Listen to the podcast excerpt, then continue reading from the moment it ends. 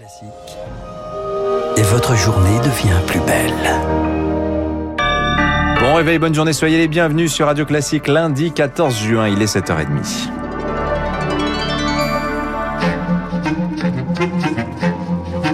– 6h30, 9h, la matinale de Radio Classique avec Dimitri Pavlenko. Bonjour à vous, bienvenue si vous nous rejoignez à la une de ce journal présenté par Marc Bourreau. Une petite piqûre de rappel face à la tentation du bronzage. Les cancers de la peau bondissent et les dermatologues désertent. On n'en compte plus que 4000 sur toute la France, Dimitri. Les dermatologues denrées rares dans l'Hexagone alors que les cancers de la peau ont triplé en l'espace de 30 ans. En cette semaine de prévention et de dépistage, un constat, Elodie Wilfried, la pénurie de spécialistes commence sérieusement à inquiéter deux, trois, voire quatre mois.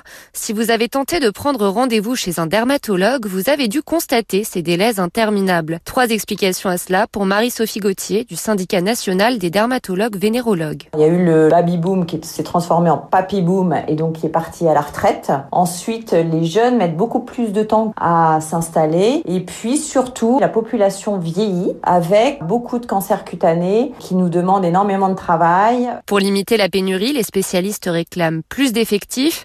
Moins de 100 internes sont formés chaque année. Les dermatologues en voudraient 30 supplémentaires.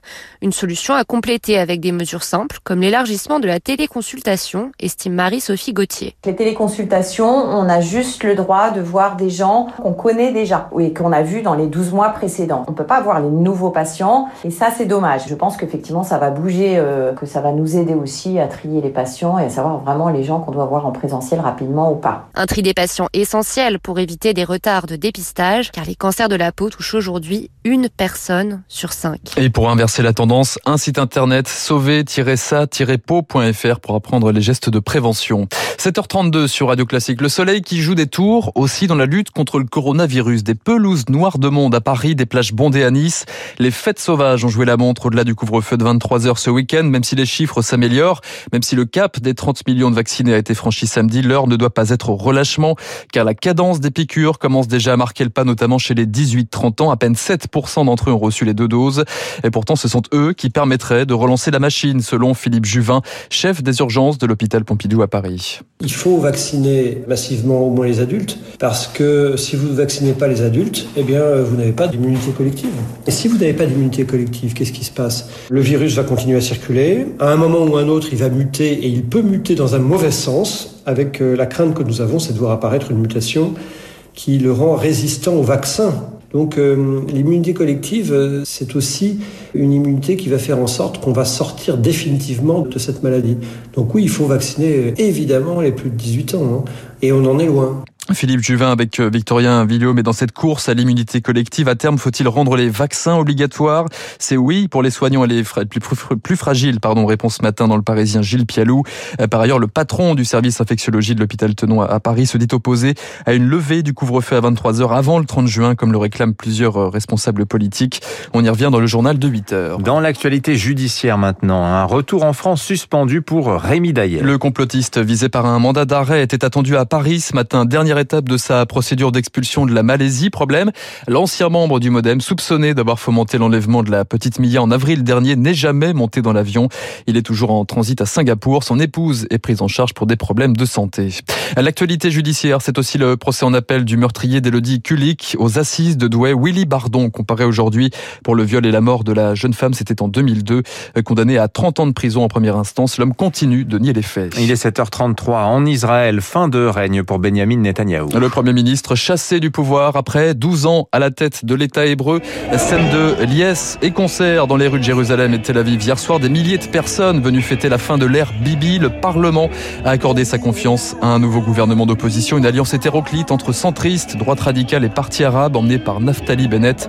On y revient dans un instant avec les spécialistes et Emmanuel Faux. Enfin, parmi les réactions, celle de Joe Biden qui dit avoir hâte de travailler avec le nouvel exécutif. Le président américain américain, justement, va-t-il redonner du souffle à l'OTAN? Après le G7 ce week-end, nouveau rendez-vous diplomatique aujourd'hui à Bruxelles. Au menu, la brouille avec la Turquie, le concours de muscles avec la Russie et la Chine. Après quatre années plus que mouvementées sous l'ère Trump, quelle sera la partition du nouveau locataire de la Maison Blanche Pas de révolution en vue, tranche déjà ce matin Sébastien Maillard. C'est le directeur de l'Institut Jacques Delors. Dire que l'OTAN est en mort cérébrale n'est pas exagéré. On le voit notamment avec euh, la façon dont se comporte euh, la Turquie, qui est pourtant un membre fondateur de l'OTAN. Lorsqu'on regarde aussi la nature des menaces, tout ce qui est dans notre pourtour régional, euh, depuis le Sahel jusqu'à la Biélorussie, en passant par l'Ukraine, nous sommes cernés par l'insécurité. On ne peut plus compter sur les seuls États-Unis pour venir régler des conflits régionaux. L'Europe doit prendre son destin en main à cet égard. Après quatre mois de résidence surveillée, premier procès aujourd'hui pour Aung San Suu Kyi en Birmanie, l'ancienne prix Nobel de la paix renversée en février par un coup d'état militaire